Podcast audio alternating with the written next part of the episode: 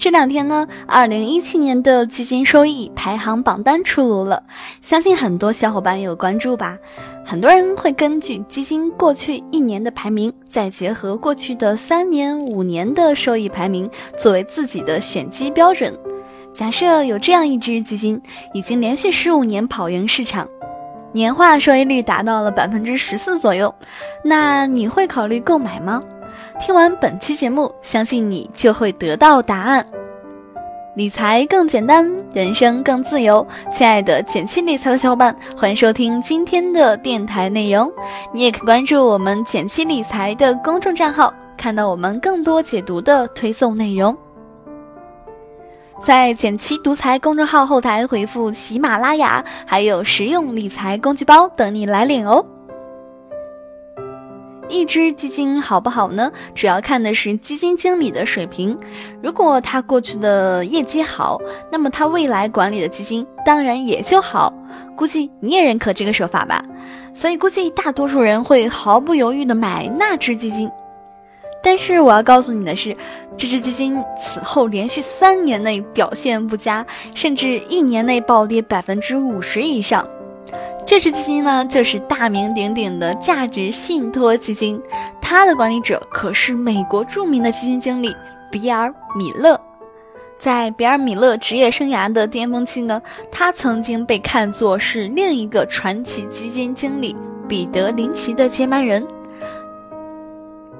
他最辉煌的成绩呢，就是从1991年到2005年，连续15年跑赢标普500指数。大家可不要以为这很容易做到哦，在比尔·米勒之前，没有一个公募基金经理能做到连续十年战胜市场，而且这个记录至今也无人打破。过去的十几年呢，比尔·米勒的基金都在稳定的赚钱，谁都没有想到，2008年他却一下子亏掉了一半以上。这次失败让比尔·米勒的一世英名被毁，投资者呢也是损失惨重。那你肯定想知道，为什么连续十五年跑赢市场，却在一年之内出现巨亏呢？创造十五连胜的记录是不是靠运气呢？我们能从比尔·米勒的投资经历当中获得哪些启发？不要着急，接下来呢，我们就一个一个来回答。上个世纪五十年代。比尔·米勒出生在美国，他的爸爸是一个卡车终点站的管理员。不要看收入不高，但却很有投资意识。省下来的钱呢，一点儿都会用来买股票。在父亲的熏陶下呢，比尔·米勒从小就对股票感兴趣。上大学后呢，他用自己的积蓄一百美元买了人生第一只股票。最后，这只股票翻了六倍。他卖出去之后呢，用赚到的钱买了自己人生的第一辆车。这段经历让他发现，靠投资赚钱的速度远比他像爸爸那样靠体力劳动赚钱快得多。看来股市才是他的职业归宿呀。比尔·米勒呢，开始广泛的研读各种投资书籍，他要向最优秀的投资大师学习，了解他们是怎么样取得成功的。在学校里呢，有人向他介绍价值投资，于是他去读了价值投资之父格雷厄姆的著作，发现很对他的胃口。随着研究的深入呢，他开始尝试用价值投资的方法来选股票。毕业后呢，他顺理成章地进入了基金公司工作，成为了一名基金经理。从一九九一到二零零五年，比尔·米勒管理的价值信托基金连续十五年跑赢标普五百指数，创造了投资界的奇迹。但是没想到，他的好日子就快到头了。二零零八年呢，金融危机爆发，股市也受到了影响。金融股纷纷大跌，比尔·米勒发现机会来了，因为他对这些股票的基本面很了解，于是趁着低价大举买入金融股。但是没想到的是，这次危机比想象中的更加严重，这些公司最后不是破产就是被收购，要么就是被政府接管，这让他的基金损失惨重，一年内亏损达到了百分之五十五以上。而标普五百当年的跌幅也不过百分之三十七，这就好比你在一九九零年投资一百万，到二零零七年已经变成了九百二十万，只差一步就可以成为千万富翁。但是就是在二零零八年，这笔钱却缩水一半，只剩下四百多万。事后呢，比尔·米勒反思，虽然自己善于分析公司的基本面，但是却恰恰忽视了宏观风险。低估了金融危机的严重性，没想到连那么优质的上市公司都有可能倒下，这就是碰上了传说中的系统性风险。那什么是系统性风险呢？其实，系统性风险是由整体政治、经济、社会等环境因素所造成的。这种风险呢，不能通过分散投资加以消除，是不可分散风险。所以，因为这次失败。有些人开始对比尔·米勒冷嘲热讽，觉得他连续十五年战胜市场是瞎猫碰上死耗子。难道真的是这样吗？我们假设比尔·米勒不是投资股票，而是在扔硬币，他的基金回报率超过标普五百的时候是正面，低于标普五百呢是反面。那么他连续扔十五次硬币，每次都是正面。那这个概率是多少呢？答案是二分之一的十五次方，也就是三万两千七百六十八分之一，也就是百分之零点零零三的概率。所以从概率上来看呢，十五连胜几乎不可能发生。但是为什么偏偏能够发生呢？其实篮球比赛当中呢，会经常看到有球员有一段时间内出现连续投中的情况，我们就说这个人手感很烫。所以呢，在篮球界流传着“热手效应”的说法。举个例子，历史上姚明曾经在 CBA 一场比赛当中连续二十一次投篮命中，创造了个人连续得分最多的记录。而他平时投篮命中率在百分之六十五左右，也就是说二十一投十四中。理论上呢，连续中二十一的概率同样很低，也就是零点六五的二十一次方。但是，可是他也偏偏发生了。说到底呢，这些都是随机性在起作用。那这该怎么理解呢？打个比方，理论上姚明每投二十一次，应该只中十四个呀。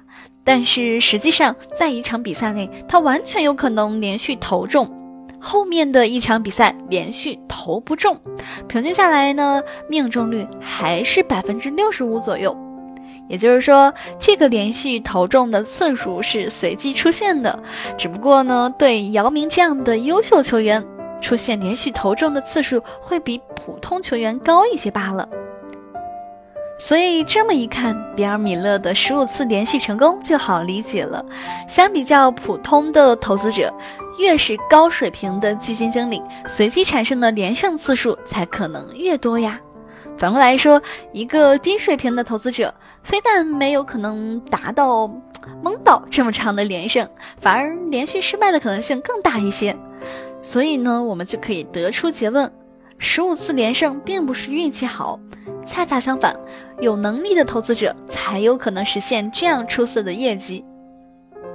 从比尔·米勒大起大落的投资经历当中呢，我们可以得到什么启发呢？我想大概有两点吧。第一点是均值回归是自然规律。我们一般会按照历史业绩去选择基金。理论上讲呢，投资业绩稳定的基金有机会获得高回报。但是事实也证明，世界上没有常胜将军。即便你买的是投资大师管理的基金，如果是在第十四年或者是第十五年买入，也有可能会在第十六年亏欠呀。这种情况呢，用专业术语讲就是均值回归。均值回归呢，在生活中也很普遍。还是以篮球为例，不管姚明之前是如何百发百中，但是到了一定时间，必然会出现失误。命中率开始下降到均值。